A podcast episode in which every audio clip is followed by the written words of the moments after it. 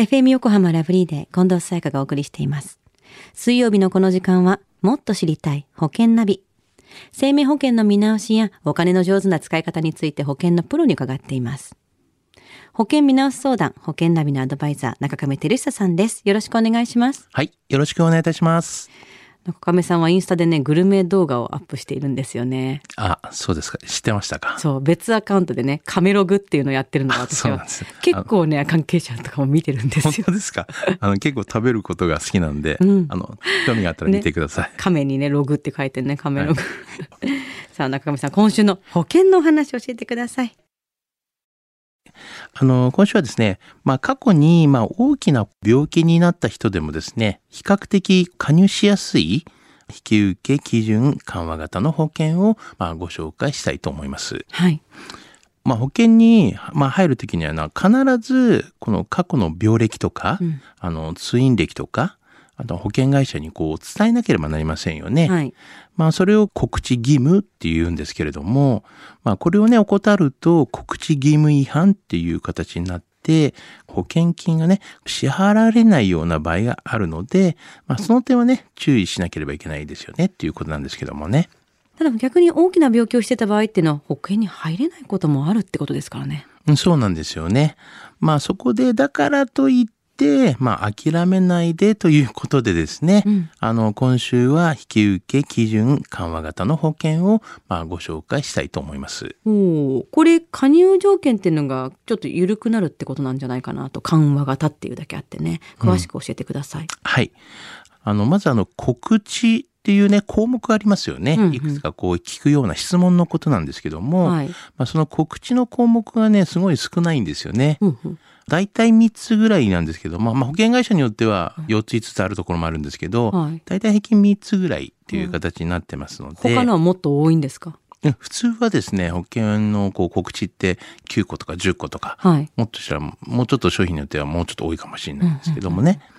まあ、なので、まあ、持病がね、ある人とか、こういった病歴がね、多い人っていうのは、そういう少ないね、項目だけなので、弾かれないんだ。うん、入りやすい保険ですよ、ということですよね。うんうん。まあ、あと、この引き受け基準緩和型保険にはですね、こう長くずっとかけるような終身タイプっていうのと、あとは決まった期間があるような定期タイプっていうのがありますということです。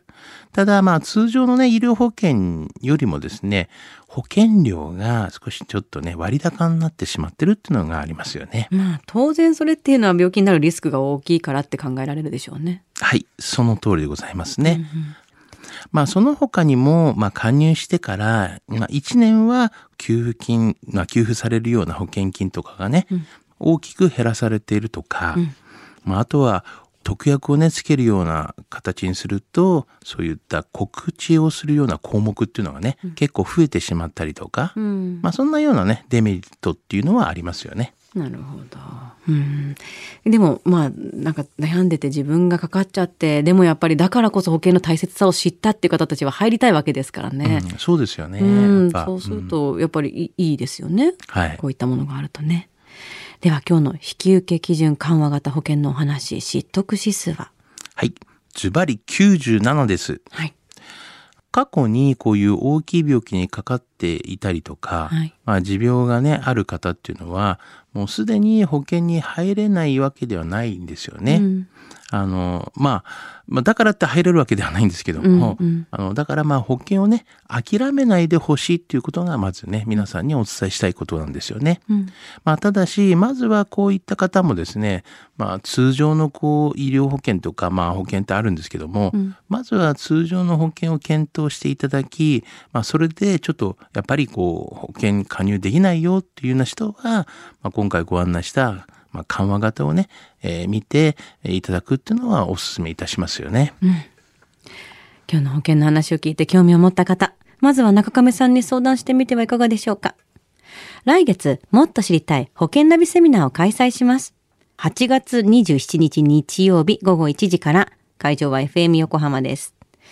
保険ナビのアドバイザー、中亀照久さんから保険に関する知識学びませんか？個別で相談もできますよ。応募は FM 横浜のホームページからどうぞ。8月6日日曜日締め切りとなっています。さあ、中亀さん、ここではどんな話してくれるんですか？はい。あのね、皆さんにとってて、やっぱりベストのものっていうのかね、うんまあ入っていてもわからないようなことって結構多いと思うんですよね。はい。まあ大体保険っていうのは、まあ10人に8人か9人がもう入られてるって言われてるぐらい、はい。皆さん保険は入ってるんだけれども、結構月日が経ってしまうと状況も変わりますしね、うんこの保証でいいのかなとかいうこともありますし、はい内容も忘れちゃってるって場合もありますからね。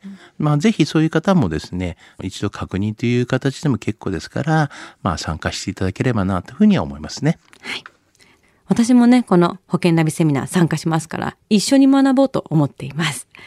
中亀さんの保険見直しについて詳しくは、FM 横浜ラジオショッピングのウェブサイトや、電話番号045-224-1230、045-224-1230までどうぞ。